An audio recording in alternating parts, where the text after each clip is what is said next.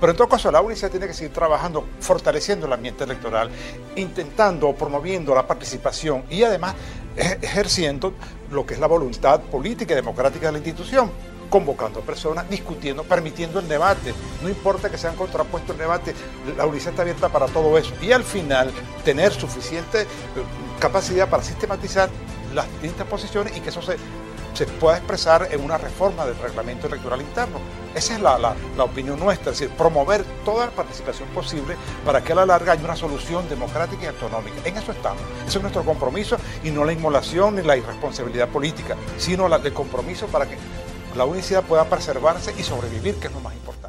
Ustedes escuchaban al profesor Amalio Belmonte, secretario de la Universidad Central de Venezuela, quien expresó recientemente en un programa de televisión la importancia de que las universidades del país asuman una postura democrática y participativa sobre las elecciones universitarias. Esto en relación con la sentencia 0324 del Tribunal Supremo de Justicia que tanta polémica ha causado. Belmonte llamó a ejercer y defender la voluntad política y autonómica de las universidades a través del diálogo y que sean escuchadas todas las partes que hacen vida en la comunidad de estas instituciones. A propósito de este tema, desde Universate nos hacemos eco de una frase que dijo el vicerrector académico de la UCB, Nicolás Bianco. Una universidad que no es autónoma y no es democrática no es universidad. Les saludamos Efraín Castillo y Tamara Sluznis. Y esta es una nueva emisión de nuestro programa Universate, Las Voces de la Universidad Venezolana, transmitido a nivel nacional por el circuito Unión Radio. Este espacio es producido por Unión Radio Cultural y la Dirección General de Comunicación, Mercadeo y Promoción de la Universidad Católica Andrés Bello. En la jefatura de producción están Inmaculada Sebastiano y Carlos Javier Virgües. En la producción José Ali Linares. Y en la dirección técnica Fernando Camacho. Arrancamos el programa con nuestro acostumbrado recorrido por el acontecer universitario nacional. Actualidad universitaria. Comenzamos con buenas noticias porque dos universidades venezolanas, la Metropolitana y la Simón Bolívar, triunfaron recientemente en la 66 edición del Modelo de Naciones Unidas de la Universidad de Harvard 2020, HNMUN, competencia de debates y diplomacia celebrada del 13 al 16 de febrero en esa prestigiosa casa de estudios ubicada en Boston, Estados Unidos. La agrupación Metromoon HN Moon, que pertenece a la UNIMED y está integrada por 18 estudiantes, fue elegida como mejor delegación internacional. Asimismo, los jóvenes de la agrupación se hicieron acreedores de siete premiaciones individuales por su trabajo en los distintos comités de debate. Por su parte, los 13 estudiantes de la USBHN Moon obtuvieron por segundo año consecutivo la condecoración como mejor delegación pequeña. Los USBistas lograron también obtener cuatro premiaciones individuales por su desempeño. Otros que no se quedaron atrás fueron los integrantes de la delegación HN UCAP de la Universidad Católica Andrés Bello, quienes obtuvieron ocho premiaciones individuales. A todos estos jóvenes los felicitamos por su triunfo y por demostrar que las nuevas generaciones de universitarios venezolanos son ejemplo de talento, trabajo y formación. Esperamos tenerlos pronto en nuestro programa para compartir con nuestros oyentes su experiencia y aprendizaje. Ahora nos vamos a Maracaibo porque tres autoridades de la Universidad del Zulia, incluyendo a la rectora Judith Aular, además de cinco decanos y un representante de los egresados de esa institución, acudieron el pasado 19 de febrero a la sede del Ministerio Público en respuesta a una situación penal de la Fiscalía 39 del Estado Zulia. Esto para declarar sobre una investigación que se adelanta en su contra tras la designación del vicerrector administrativo interino Clotilde Navarro por parte del Consejo Nacional de Universidades y la negativa del Consejo Universitario de Luz de incorporarlo a su cargo.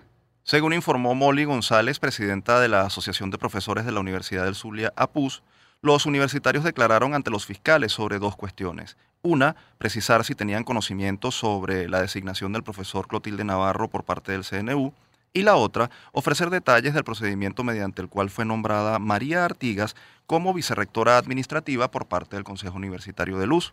Los declarantes ratificaron su defensa de la autonomía y su posición de no aceptar la incorporación de Clotilde Navarro, asegurando que ésta viola la Constitución y la ley de universidades. Las autoridades y decanos de Luz estuvieron acompañados por estudiantes, profesores y representantes de la sociedad civil, quienes mostraron su respaldo a través de pancartas y mensajes de protesta.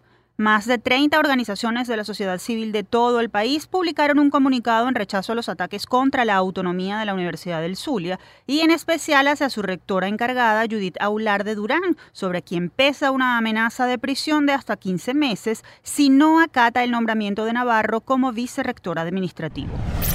Y ahora nos vamos a Valencia porque para hacerle frente a la situación salarial de los profesores, el Consejo Universitario de la Universidad de Carabobo, UC, aprobó solicitar ante el Consejo Nacional de Universidades CNU la suspensión de la normativa de la ley de universidades que prohíbe al personal docente y de investigación a dedicación exclusiva realizar otro tipo de actividades remuneradas. La aprobación de esta propuesta de la máxima instancia de la Universidad de Carabobo permitiría que los profesores puedan obtener más ingresos, siempre y cuando estas actividades no coincidan con su plan académico integral y previa autorización de las facultades respectivas y el Consejo Universitario. Para ampliarnos detalles sobre esta propuesta, precisamente nos acompaña telefónica el profesor José Ángel Ferreira, vicerrector administrativo de la Universidad de Carabobo UC. Bienvenido, profesor. Gracias por acompañarnos en Universate. Este, bien, bien, chévere. Gracias a ustedes por la oportunidad. En efecto, la universidad tiene un proceso de revisión eh, de la normativa que tiene con los procesos laborales. Pues, la diáspora nos ha mm, sugerido que tengamos estrategias distintas. Pues. Tenemos una gran cantidad de renuncias de profesores y sobre todo tenemos muchos concursos desiertos. Entonces tenemos que buscar alternativas que permitan que el profesor pueda trabajar las 32 horas que dice la convención colectiva y que pueda en ese lapso que el, el profesor tiene la particularidad que puede corregir en su casa, que puede hacer trabajo de investigación en horas muertas distintas a las horas laborales y que en ese lapso él de paso pueda tener una prohibición que ha sido mm, eh, importante en un momento determinado para formar masa crítica. Pero por otro lado hay una realidad. En la actualidad tenemos una situación muy especial. Lo que estamos pagando realmente es muy poco y podemos buscar un punto intermedio que él pueda cumplir su plan académico integral y que a su vez él pueda tener otro tipo de remuneración. Y mismo por otro lado, así mismo por otro lado, también estamos trabajando un proceso que tiene que ver con bonos de estímulo a la producción por la vía de producción de artículos científicos, por la de proyectos de extensión, por la de productos docentes, que sean válidos para los rankings internacionales y tratar de generar con eso también ingresos. O sea, una cosa muy novedosa que va a ser presentada en una o dos semanas ante el Consejo Universitario. Profesor, ¿qué tan viable es esta propuesta? ¿Cuáles van a ser los argumentos formales que ustedes van a esgrimir ante el Consejo Nacional de Universidades para que esto pueda ser considerado? Eh, creemos que sí tiene perspectiva el, el ministro de Educación actual, le pareció, le sonó interesante. El profesor principal nuestro es lograr que los estudiantes sean atendidos, es lograr que los estudiantes, vamos a decir, tengan su proceso de formación completo obviamente exigirle más al ser humano que es, el, que es el profesor universitario. Pero es lo que nos toca en este momento difícil de coyuntura que tenemos, ¿no? Un profesor con lo que gana no puede vivir en ninguna parte del país. Si vive en Caracas, que es el caso de, vamos a decir, de, las dos terceras partes, la, tercera parte de la población universitaria del país está en Caracas. Bueno, en Caracas obviamente las condiciones de vida son extraordinariamente costosas. Este, a nosotros asistimos al proceso en el cual estamos colocando los horarios por bloque para que el profesor venga lo menos posible. Como el profesor va a venir lo menos posible, es posible que entonces tenga espacio para que con su, con su producción intelectual pueda ser vendida a terceros y aprovechada por la sociedad. La sociedad de paso tiene en este momento una carencia eh, vamos a decir, de, mano de obra, carencia de, elementos técnicos, carencia de asesores, porque mucha gente que antes trabajaba en estos campos tampoco está en el país. Entonces, obviamente, es una solución doble, ver cómo podemos ayudar al colega profesor que pueda desarrollar su talento y de paso ayudar al sector productivo que se quedó trabajando en el país. Profesor, ¿cuántos eh, docentes se podrían ver beneficiados con esta eh, suspensión? nosotros, tenemos, nosotros tenemos en la actualidad 2.500 docentes este, de los cuales la dedicación exclusiva deben ser más o menos el, el, 60%. O sea, unos, unos, entre 1.500 y 1.800 profesores, solamente en la Universidad de Carabobo. Teníamos más antes, porque hemos bajado como un tercio de la población docente de lo que teníamos con anterioridad. ¿Y, y, y en cuánto podrían mejorar sus ingresos con este tipo de, de, Obviamente el, tendría que ver con, con los productos que desarrolla el profesor. Una cosa es ser un médico, otra cosa es ser un abogado, otra cosa es ser un contador público otra cosa es ser educación, educador. O sea, habrían varias opciones distintas. Te puedo decir que mucha gente lo está haciendo en, no en forma legal y eso es malo. Hay colegas nuestros que están dando clases en liceos privados de bachillerato porque les pagan en dólares, cosa que no ocurre en la administración pública. Sabemos de colegas nuestros que están haciendo algunos de trabajo en, en, cuestiones puntuales de la empresa. Eso es ilegal. Lo que queremos es legalizar algo que ya vemos que están pasando y que obviamente nosotros no podemos condenarlo a priori porque el profesor tiene que buscar el sustento para su familia y, y buscar las alternativas de mantener más o menos el estatus quo que él tiene. Eh, profesor, suponemos que los profesores han tenido buena receptividad con esta propuesta. En ese caso, ellos han presentado otras otras alternativas para reivindicar sus salarios. Estamos trabajando, pero estamos trabajando por la vía de la productividad científica y la productividad académica. Hemos descubierto que a través de las plataformas internacionales se pueden eh, montar productos docentes, esos productos docentes pueden generar ingresos tanto para el profesor como la universidad. Estamos trabajando en, ese proceso y estimular al profesor que él podría tener retorno con esos productos que son productos, vamos a decir, pagados bien a nivel nacional, internacional y en divisas. Profesor, ¿cuál es el siguiente paso a seguir? ¿Qué tan viable es la aprobación de esta propuesta? Entendemos que se trata de una normativa eh, que está en la ley, entonces, ¿cómo, cómo operaría la, la, suspensión de esa normativa para, para que sea legal? Pues? Está llevando la CNU, Estoy entrando en un túnel por si acaso se cae la comunicación, pero se está llamando al CNU, al oh. Consejo Nacional de Universidades, para la gestión que está prevista en marzo. Y la estamos sustentando con todos los procesos legales, con todos los, vamos a decir, con toda la normativa legal, por supuesto también soportada en proyectos económicos y en proyectos docentes. ¿Cómo va a ser atendido el muchacho para que el muchacho no pierda lo que él ha estado teniendo? Le agradecemos mucho por su tiempo, profesor. Ustedes escuchaban a José Ángel Ferreira, vicerrector administrativo de la Universidad de Carabobo.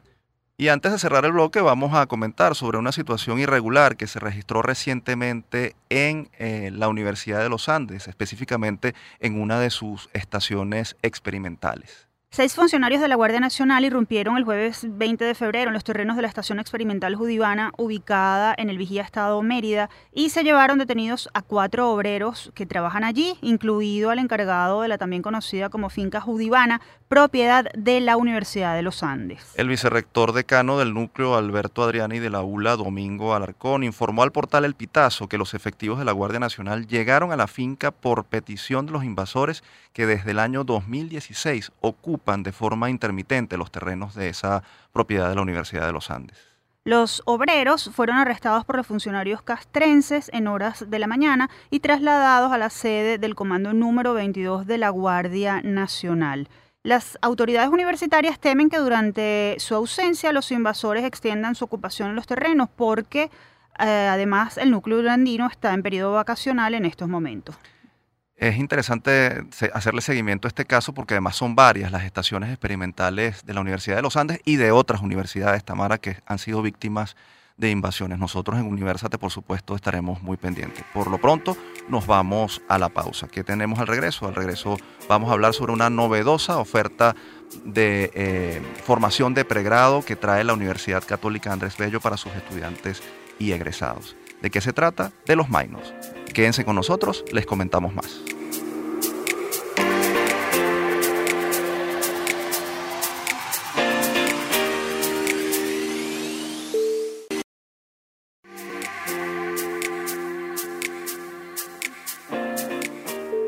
Seguimos con más de Universate, las voces de la Universidad Venezolana. Ya saben que pueden contactarnos a través de nuestras redes sociales. En Twitter e Instagram somos arroba Universate Radio. Recuerden que pueden volver a escuchar todos nuestros episodios ingresando a elucavista.com y dándole clic al micrositio de Universate.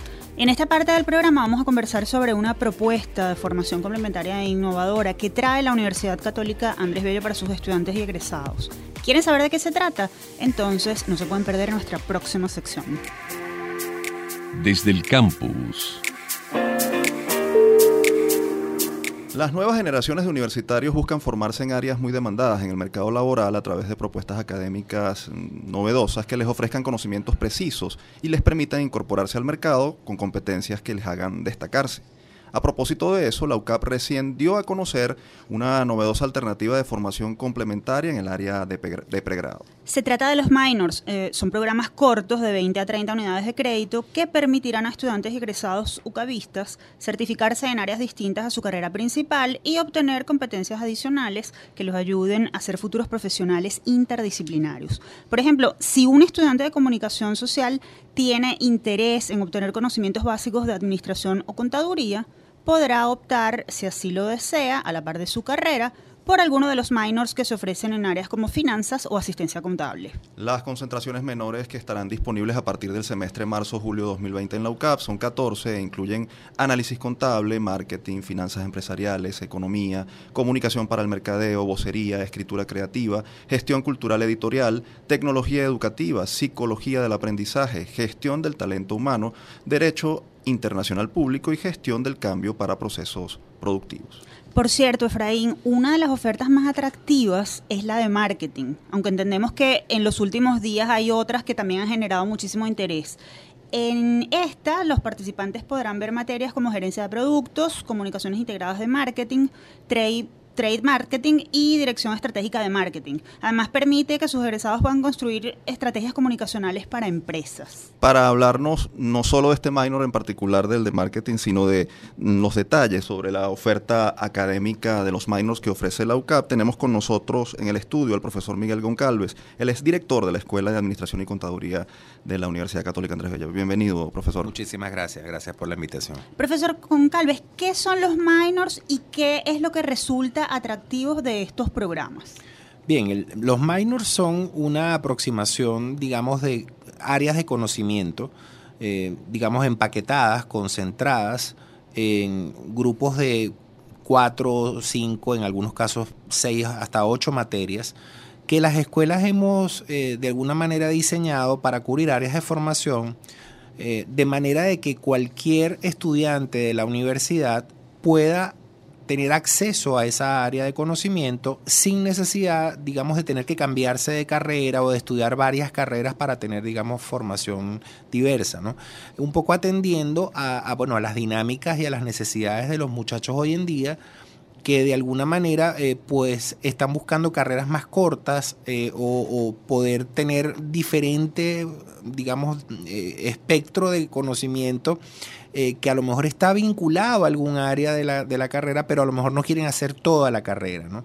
Entonces lo que ha hecho la universidad es de alguna manera tomar de sus propias mallas curriculares estas áreas de conocimiento y empaquetarlas de tal forma de que bueno, eh, pueda cualquier estudiante o egresado de la universidad eh, cursar solamente estas áreas y bueno, accede a un diploma, un reconocimiento que la universidad le da por haber, digamos, obtenido las materias aprobadas. ¿no? Profesor, eh, de alguna manera entendemos que esta oferta de titulaciones cortas complementarias constituyen una innovación en el sector universitario venezolano.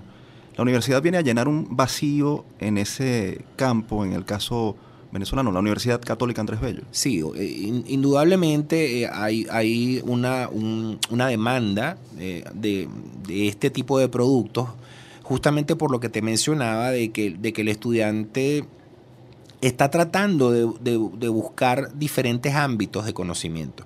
Entonces, por ejemplo, en el caso de los minors de la escuela de administración, eh, el, perfil, te, pongo el caso más, más, digamos, más eventual, ¿no? Un perfil de un ingeniero. El ingeniero tiene una formación, digamos, en el área de industrial o en el área de informática o de, telecomunicaciones o en el área de ingeniería civil, eh, que son las cuatro titulaciones de ingeniería de esta universidad pero a cualquiera de esas titulaciones le interesaría manejar el área financiera o el área de marketing para tener, digamos, un, espectro de conocimiento que inclusive a nivel personal te permita abordar nuevas fuentes y oportunidades de trabajo que los mercados están planteando. Sería muy costoso para una carrera formal incluir todas las áreas de conocimiento que un, muchacho, que un estudiante hoy en día quisiera abordar. Entonces, los minors vienen a resolver ese problema porque, digamos, tú vas a ver lo medular de tu carrera, es tu titulación principal, tu pregrado, pero complementariamente todas las preferencias que tengas hacia el área, pues bien sea de finanzas o de marketing o de análisis contable, pues las puedes cursar perfectamente simplemente y sin comprometer tu carrera original. Es decir, va a ser un estudio complementario, formal, porque siguen siendo las mismas materias de pregrado, pero no comprometes tu carrera principal. Claro. Por eso es que lo vemos como una formación complementaria, pero del mismo nivel y de la misma calidad que la formación que trae cada una de las escuelas ya de por sí. Mm. En un país que tiene tantas necesidades y en un mundo que cada vez se hace más competitivo, ¿qué importancia tiene para los que se están formando en este momento como profesionales adquirir destrezas que no tengan que ver eh, directamente con su carrera? En ese sentido, ¿qué importancia tiene o cuál es la importancia de cursar un minor como el que ofrece la UCAP? Eh, justamente, todo, todo profesional pareciera que en alguna medida eh, necesita perfilar más lo que era la titulación básica o fundamental de una carrera. Eh, eso lo vemos en, prácticamente en todos los países del mundo. O sea, ya las carreras puras como tal son cada vez menos frecuentes. Eh, más bien las universidades han tratado de flexibilizar las mallas curriculares de manera de ofrecerte algún área medular de formación y que lo, el área complementaria o de formación, digamos, eh, digamos de, naturaleza económica o de naturaleza cultural, eh, pues cada estudiante la pueda un poco armar a su medida. Eh, por temas inclusive a veces reglamentarios en nuestro país es complicado que las, digamos, generarle niveles de flexibilidad a las carreras de pregrado. Entonces, este tema de los minors, estos productos, vienen a suplir, digamos, esa falla que podría decir que estructuralmente tienen las carreras de pregrado, no solamente en la católica, en, cualquier universidad del país, Y vienen a satisfacer, digamos, la demanda de un público que es cada vez más exigente con los niveles de conocimiento, digamos, periféricos de su formación. Entonces, hoy en día, por ejemplo, estamos analizando temas de, de un comunicador social, que a lo mejor tiene muchas fortalezas, por ejemplo, aquellos que se van por el, por el área de audiovisual o de mercadeo, tienen mucha fortaleza en el tema creativo, pero le falta, digamos, esa, esa complementariedad que sería analizar el mercadeo desde el punto de vista más cuantitativo. Entonces, tú no puedes recargar a la carrera de comunicación social con toda una cantidad de conocimientos cuantitativos porque desvirtúas un poco la naturaleza de la carrera.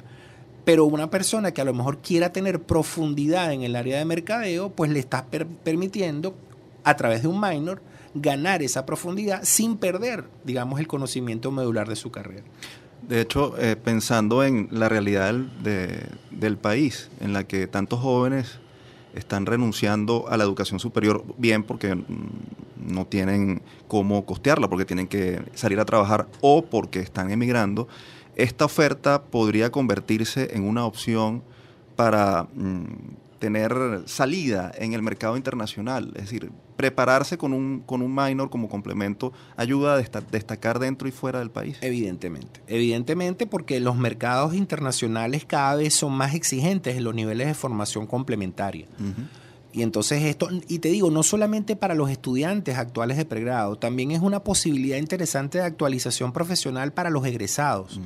Porque eh, la velocidad de cambios en los conocimientos es tan, tan, digamos, tan, tan frecuente y ahorita cada vez más, digamos, se acelera más que un egresado de 5 o 10 años probablemente necesita ciertos niveles de actualización que a lo mejor el minor te ofrece sin necesidad de tener que volver a estudiar una carrera de pregrado o hacer un posgrado.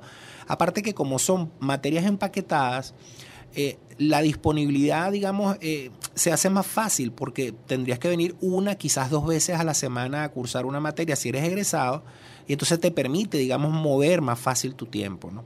Y si eres un estudiante, pues obviamente, pues puedes armar alguna materia más dentro de tu horario habitual de clase, porque tampoco es que represente un esfuerzo adicional en áreas de que tienes que venir en otro turno o tienes que venir en las noches, sino que dentro de tu posibilidad de horario tú incluyes algunas materias que pertenecen al minor. ¿Qué deben hacer los interesados que recordamos deben ser estudiantes regulares de la Universidad Católica Andrés Bello o egresados de esa misma casa de estudios? ¿Qué deben hacer quienes estén interesados en cursar un minor? Sí, eh, bueno, el mecanismo es bien sencillo.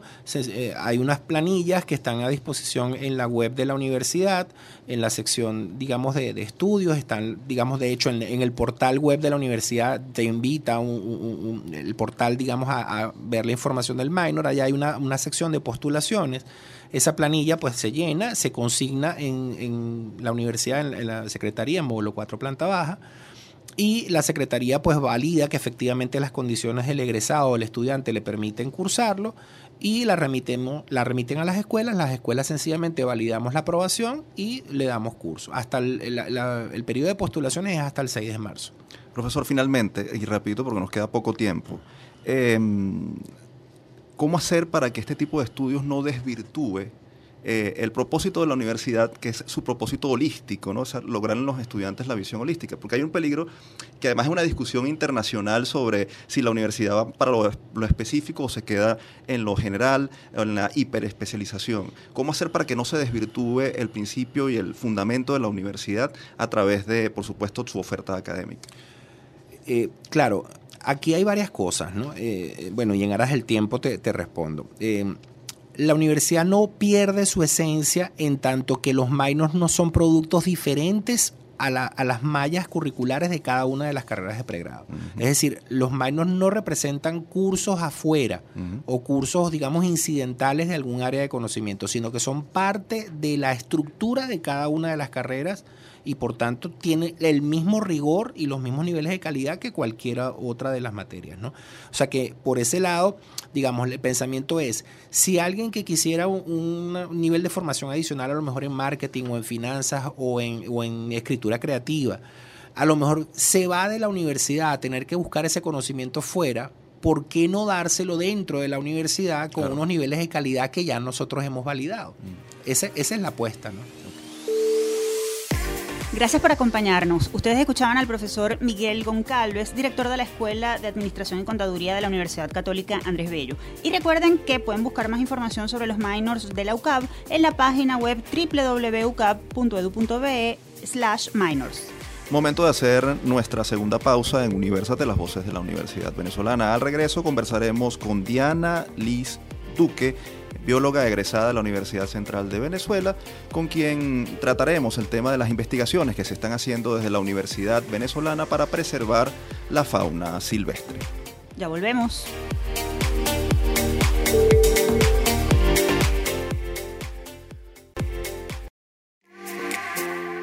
Seguimos con más de Universate a través de la señal de Unión Radio a nivel nacional. Importante recordarles que si desean promover alguna investigación o evento universitario, pueden hacerlo contactándonos por nuestro correo produccionuniversate.gmail.com. Dicho esto, es hora de estimular la curiosidad y la memoria. ¿Saben ustedes por qué cada 3 de marzo se celebra el Día Mundial de la Vida Silvestre y qué se está haciendo desde la Academia Venezolana para preservarla? Se los decimos a continuación. La trivia. Cada 3 de marzo se celebra el Día Mundial de la Vida Silvestre, una fecha proclamada en 2013 por la Asamblea General de las Naciones Unidas como conmemoración del aniversario de la aprobación en 1973 de la Convención sobre el Comercio Internacional de Especies Amenazadas de Fauna y Flora Silvestres. Según datos de la Universidad Nacional Autónoma de México, 30% de las especies de fauna y flora del planeta están actualmente en peligro bien por el tráfico ilegal, la caza furtiva, la destrucción del hábitat natural o el cambio climático. Precisamente, la celebración del Día Mundial de la Vida Silvestre busca concientizar acerca de esos problemas y reivindicar el valor de la fauna y flora salvajes como elementos indispensables para garantizar el equilibrio medioambiental. ¿Cuál es la realidad de Venezuela respecto a este tema? ¿Qué se puede y qué se está haciendo desde las universidades venezolanas para denunciar las amenazas a la flora y fauna silvestres del país y además generar cambios? ¿Cuál es la realidad de Venezuela respecto a este tema? ¿Qué se puede y qué se está haciendo desde las universidades venezolanas para proteger y denunciar eh, la situación de la fauna y flora silvestres del país y además generar cambios? Para conversar sobre esto recibimos vía telefónica a Diana Liz Duque, bióloga egresada de la UCB, doctora en ecología de la UCB y directora de la Fundación Proyecto Ateles, dedicada a la protección de la biodiversidad del bosque Caparo reserva forestal ubicada en el estado de Barinas y considerada el último bosque de los llanos occidentales. Desde 2012, Duque viene trabajando en la defensa de la Estación Experimental Caparo, unidad de investigación perteneciente a la Facultad de Ciencias Forestales y Ambientales de la Universidad de los Andes, enclavada en un área de 7.000 hectáreas, además rica en especies animales y vegetales autóctonas. La Estación Experimental Caparo se encuentra en peligro debido a ocupaciones ilegales que han traído como consecuencia el uso indiscriminado de los recursos de esta área protegida, deforestación y caza furtiva. Tras estas invasiones están en peligro especies como el mono araña, el jaguar, el puma, el venado, la lapa, la danta, el báquiro, el oso palmero, el cachicamo, sin contar árboles y plantas autóctonos. Pero vamos a dejar que sea la propia bióloga Diana Liz Duque quien nos comente más sobre estos temas. Bienvenida, Diana. Muchas gracias.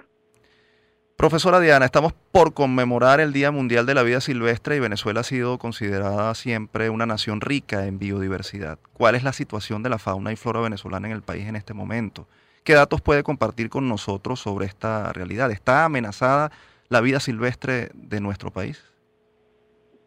Eh, bueno, sí, actualmente este, hay muchos, eh, con esta crisis política hay demasiados este, vacíos de, información y en cuanto a investigación, en cuanto a, aplicación de leyes este, en, los ilícitos ambientales, hay muchos este, conflictos en muchas áreas, hay muchos temas ambientales que no se han este, resuelto aún. ¿Por qué es necesario conservar la flora y la fauna silvestres del país eh, y en general del planeta? ¿Qué tan vitales son estas para el equilibrio del medio ambiente? Eh, bueno, ellos son importantes este, para todo el ecosistema. Las plantas y, los animales cumplen una función junto con, nosotros para, para, lograr un equilibrio, un balance, este, que todo funcione, ¿no?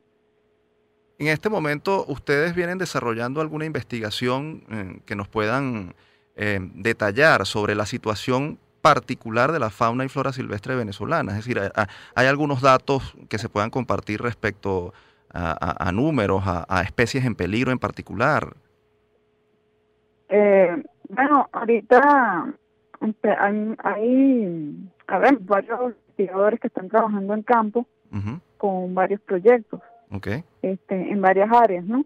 Este, en una organización, creo que fue, no recuerdo ahorita el nombre de la organización, ellos hicieron como un balance general de, la situación ambiental del país, pero sí, este, somos varias las personas que, que aún nos mantenemos trabajando con lo, con lo que es fauna, aportando información en diferentes áreas del país. Usted trabaja en la Estación Experimental Caparo. ¿Cuál es el estado actual de esta área y del bosque Caparo? ¿Siguen los espacios invadidos? En el fue en el 2018 que hubo una invasión. Actualmente ya, este, el, a finales del 2018 fueron las personas desalojadas, pero seguimos luchando porque recibimos constantes amenazas de que van otra vez a ocupar el bosque. Entonces nos mantenemos allí trabajando este con el proyecto precisamente evitando el ingreso de estas personas mediante un proyecto que tenemos que es de guardabosques. Ok. ¿Nos puede explicar en qué consiste este, este proyecto? ¿Cómo ha estado, eh, cómo, en, qué fase se encuentra? ¿Cuál es la situación? ¿En qué estatus está? Bueno, ahorita actualmente este, nosotros ya llevamos un, un, año desde que empezamos lo que es el proyecto de guardabosques, Ajá. Este, gracias a un apoyo internacional este, estos son cuatro personas que se dedican a hacer recorridos diarios en los alrededores del bosque e internamente para evitar el ingreso de personas este, en el bosque, eh, ya que también ingresaban para cacería. Mm. Entonces, estas personas, los, los guardabosques, evitan, eh, les informan, nos informan y nosotros inmediatamente, ante cualquier irregularidad, eh, avisamos a las autoridades ambientales y eh, bueno, este proyecto sí ha evitado un poco el, ingreso de personas estamos muy pendientes en los recorridos este, de cualquier hecho irregular.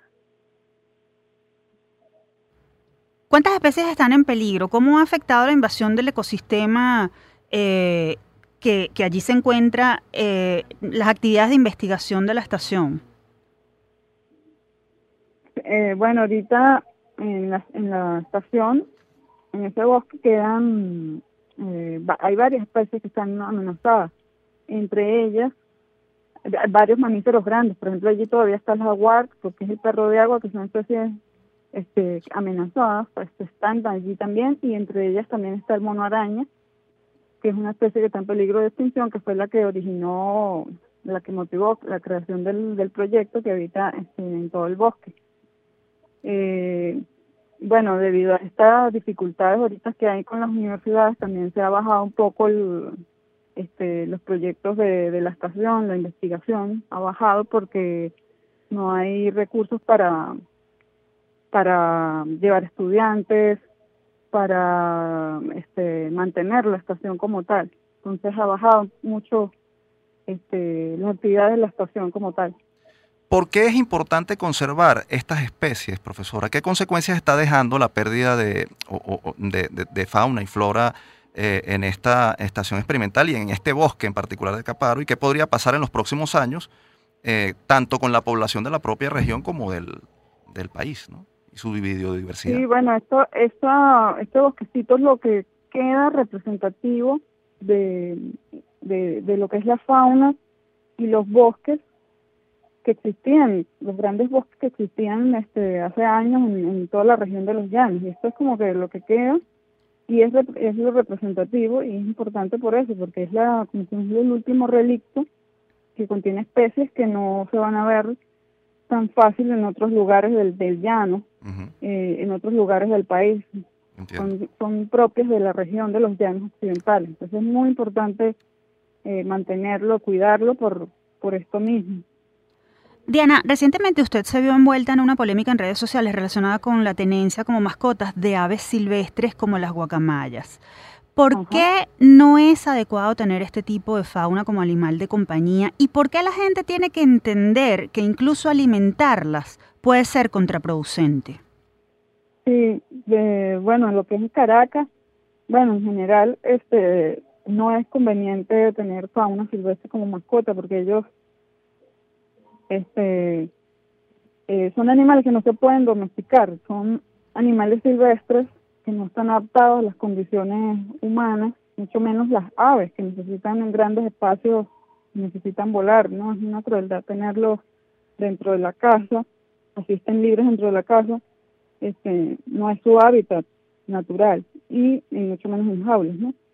Y, y bueno, este, al alimentarlos, por ejemplo, la gente que, que los alimenta este, con las manos, les da comida Mucha de esta comida es peligrosa para los animales o comida de los humanos, les puede causar daño y también los puede mm, hacer que eh, ellos cada vez sientan menos miedo hacia los humanos, o sea, los, los amansan al darles comida y esto es un peligro porque hay otras personas que sí son malas que los pueden agarrar más fácilmente debido a que la gente los está acostumbrando a los humanos.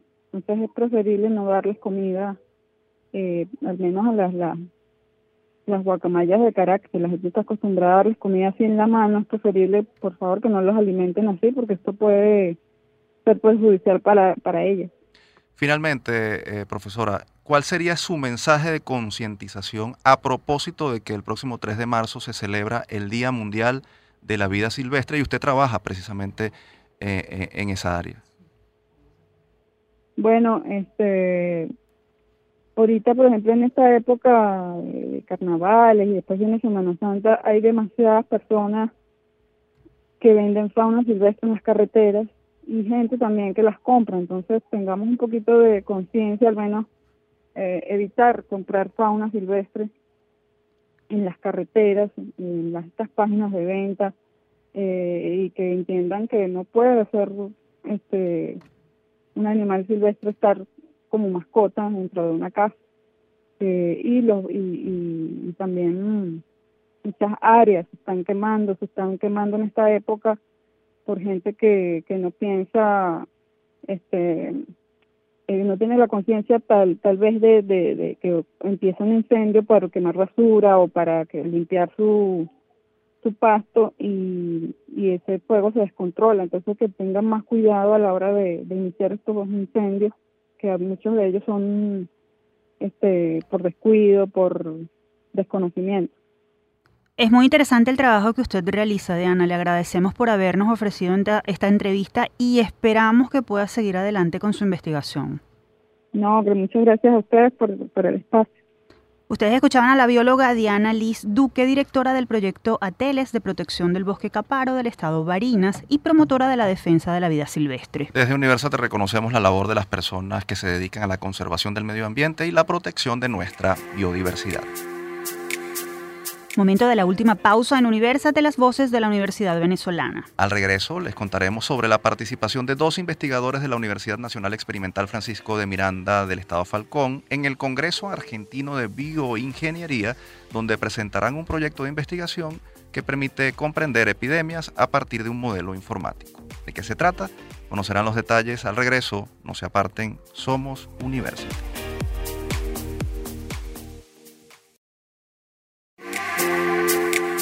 Seguimos con la última parte de Universate de las Voces de la Universidad Venezolana. Recuerden que pueden seguir la transmisión de nuestro programa a través del portal www.unionradio.net y a través del canal 980 de DirecTV. Y ahora es momento de conocer un proyecto relacionado con el control y seguimiento de epidemias a través de modelos informáticos desarrollado por dos investigadores venezolanos. ¿De qué se trata? Esto lo vamos a saber a continuación. El que busca, encuentra.